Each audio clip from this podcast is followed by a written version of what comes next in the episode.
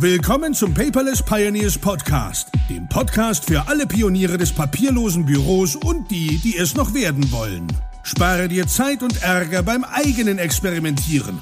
Das hat dein Gastgeber André bereits für dich getan. Also lehn dich einfach zurück und genieße die Show. Hallo und herzlich willkommen zur 20. Episode des Paperless Pioneers Podcast. Mein Name ist André und schön, dass du wieder eingeschaltet hast. Ja, die äh, Benennung der Episode, gerade habe ich wieder Folge gesagt, das kriege ich nie raus, ähm, heißt ja Bindestriche, Unterstriche, keine Striche. Man mag es kaum glauben, aber es gab nach der letzten Episode einige Diskussionen innerhalb der Paperless Community und ähm, tja, irgendwie muss ich die Sache doch noch rund machen und abschließen. Also gibt's heute tatsächlich äh, die Nummer 20 als Sonderepisode für Dateinamenbenennung, weil wir hatten damit noch nicht abgeschlossen scheinbar. Und zwar hatte der Franut reingeschrieben aus der Community, dass er niemals Leerzeichen oder Umlaute in einem Dateinamen machen würde, weil das Dateisystem das nicht mag. Ja, also was heißt nicht mag, es kann schon zu Problemen führen, definitiv, da stimme ich ihm zu. Ja, und ich habe ja in den letzten Episoden immer gesagt, Dateiname, ja, zum Beispiel äh, Renteninformationen, Leerzeichen, André.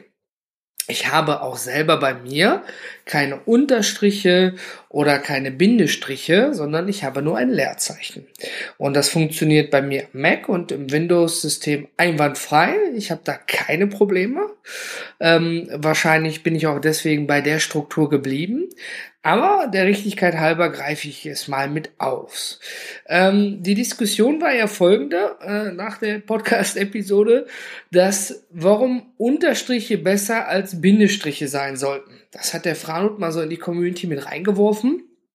Und äh, da hat natürlich auch der Alex drauf geantwortet.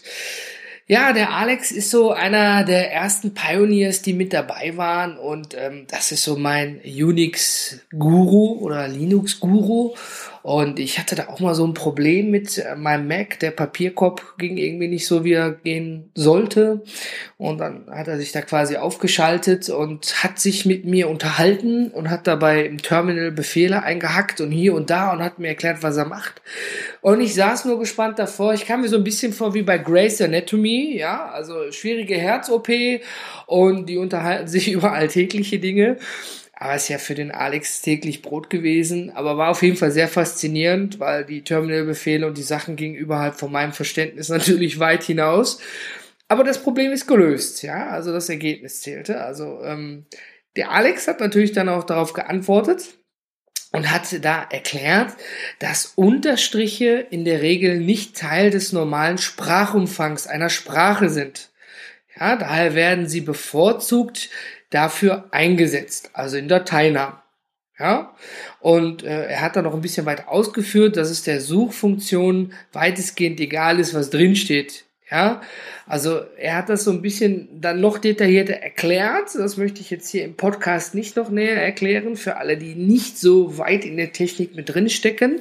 Aber ähm, ich frage den Alex mal, ob ich seine Erklärung diesbezüglich hier in der Episode gerne unten mal bildlich verlinken darf.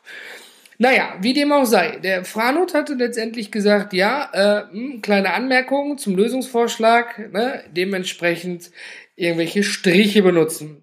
Und er sagt aber auch nicht irgendwelche, ich korrigiere mich, besser Bindestriche und noch besser Unterstriche benutzen. Ja, also kein Hochkantstrich oder ein Querstrich, äh, so dieses bekannte Slash, was man kennt aus dem Webbrowser. Einfach nur Bindestriche oder Unterstriche. Und Alex hatte darauf geantwortet, ja, eigentlich ist es gehüpft wie gesprungen. Ja, ob ein Unterstrich oder ein Bindestrich. Naja, ah dann kam etwas, das mich doch fasziniert hat. Ja, der Franut hat dazu noch mal ein bisschen ausgeführt und ich nehme mal jetzt auch dein Beispiel, Franut. Ja, er hat zum Beispiel hier 2016 1107 unterstrich paperless unterstrich workflow. Passt. Ja, ist jetzt ein Dokument, was abgespeichert wird. Wenn du darin aber was dateitechnisch umbenennen möchtest, zum Beispiel das Wort paperless, dann musst du echt mit dem Cursor jeden einzelnen Buchstaben rumwerkeln, von links nach rechts. Wenn du aber stattdessen Bindestriche benutzt, ja, also 2016 1107 minus paperless minus Workflow, dann kannst du von Wort zu Wort hüpfen. Ja, also ähm, ich, mir ist das tatsächlich noch nie so bewusst aufgefallen. Ich meine, ich mache die Striche auch nicht, aber sie kommen ja immer mal irgendwo vor, wenn man irgendwelche Dateien umbenennt vom Scanner oder wenn man irgendeine E-Mail erhält, ja. Und ähm, so spart man sich das komplette Selektieren des Wortes oder mit dem Cursor wandern, sondern probiert es mal aus. Es ist zumindest am Mac so. Äh, das kann ich da auch nachvollziehen. Windows kann ich jetzt leider nicht testen. Dass wenn du da die Bindestriche drin hast, dass du dementsprechend dann auch direkt zum Beispiel ein Wort ändern kannst. Also fand ich einen total tollen Tipp. Vielen Dank dafür. Und äh, letztendlich ist die Frage, ob Bindestriche, Unterstriche oder Leerzeichen abschließend nicht geklärt, sondern es ist einfach dir überlassen, was du für besser erachtest. Ähm, ich denke mal, der Franut ist bei seinen Bindestrichen, der Alex als äh, ne, Unix-Guru ist wahrscheinlich bei seinen Unterstrichen, ja, und ich bin bei meinen Leerzeichen weil ich damit aber auch gut fahre im Dateinamen und äh, bisher keine Probleme hatte. Deswegen rufe ich jetzt mal auf. Ich mache unter der jetzigen Episode 20, ja, zu erreichen unter paperless-podcast.de eine kleine Umfrage. Und jetzt würde mich mal echt interessieren, was benutzt du? Ja, also ich wusste oder ich hätte nie gedacht, dass diese Dateinamenbenennung noch solche Kreise mit sich zieht und ich tatsächlich drei Episoden darüber machen muss. Aber ich find's gut. Ne, ich find's richtig gut. Der Input ist wichtig. Und ja, bitte besuche www.paperless-podcast.de Episode 20 und klicke einmal an, was du benutzt. Bindestrich, Unterstrich oder gar kein Strich, respektive Leerzeichen, so wie ich. Ach, ich sollte unter die Reime gehen. Etwas für mich doch Wichtiges möchte ich dir noch mit auf den Weg geben. Und zwar hatte ich vorhin ein äh, Mastermind-Video-Meeting gehabt, also mit der Mastermind-Gruppe, die ich betreue von meinem Kurs. Und da habe ich von Tim eine Info gekriegt und die möchte ich gerne mal an dich weitergeben.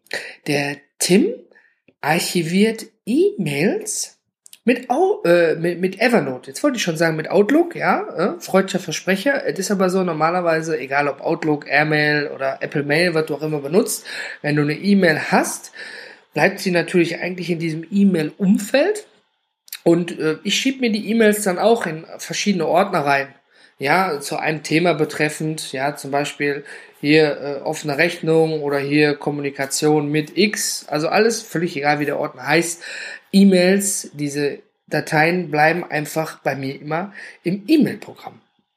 Ich selber habe also noch gar nicht meine E-Mails mit Evernote archiviert.